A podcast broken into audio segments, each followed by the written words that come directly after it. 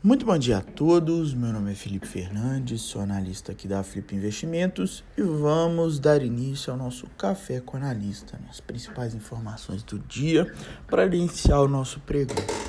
Dia 26 de julho de 2021, temos bolsas internacionais majoritariamente em queda. Ásia, Europa e futuros norte-americanos em baixa no momento. Né? Esse movimento de correção é, para os Estados Unidos e Europa após os ganhos das últimas quatro sessões, enquanto as bolsas da China e de Hong Kong tiveram forte queda é, após o governo chinês ampliar seus controles regulatórios, agora sobre o setor de educação. No ambiente de moedas temos um cenário mais neutro, né? O índice dólar segue em leve queda, o dólar frente às moedas emergentes sem uma direção definida até agora. Commodities temos metais em alta, petróleo em queda, agrícolas sem direção e minério em queda no momento.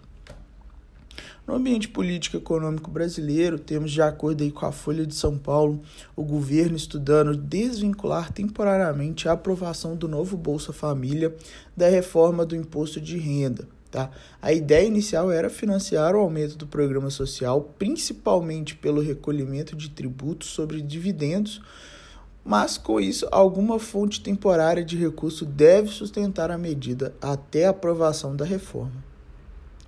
Já o jornal Valor Econômico destaca que o Ministério do Emprego e Previdência, a ser comandado por Onyx Lorenzoni, né, do Democratas, ameaça tirar cerca de 85% do orçamento atual, controlado pelo ministro da Economia, Paulo Guedes. Há esperanças entre os membros da economia de que a pasta retorne ao status de secretaria sob seu comando em abril, quando o Onyx deverá se candidatar ao governo do Rio Grande do Sul. No ambiente corporativo, temos aí um noticiário é, bem movimentado hoje, né, com a estreia das ações da LifeTech, que opera com tecnologia wireless e segurança predial eletrônica, com preço de R$ 23,20 a Agro Galaxy, também que vai estrear hoje na B3 com seu IPO precificado a 13,75.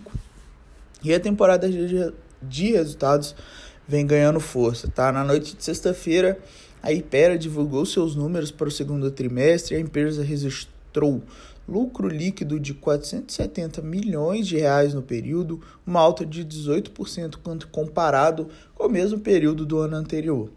Após o fechamento de hoje, também temos a divulgação dos resultados da EDP Brasil e a TIM também.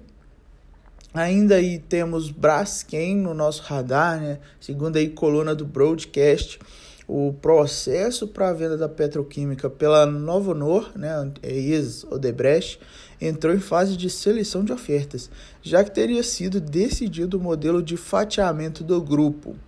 A unidade da petroquímica na Alemanha pode estar é, no pacote americano, que tem um grupo petroquímico holandês como interessado. Segundo a coluna, a dúvida se a unidade mexicana, a Braskem dessa, será vendida com operação da empresa no Brasil, nos Estados, Unidos, nos Estados Unidos ou mesmo separadamente com a Pemex, né, a petrolífera, petrolífera estatal daquele país, comprado integralmente é, o petróleo com a petroquímica, tá bom? A Nova Honor detém 50,1% do capital votante e 38,3% do capital total da Braskem. A operação ainda está sendo conduzida aí pelo Morgan Stanley. Completando o nosso dia de hoje, temos o, o calendário 11 horas, a divulgação de vendas de casas novas nos Estados Unidos. Beleza?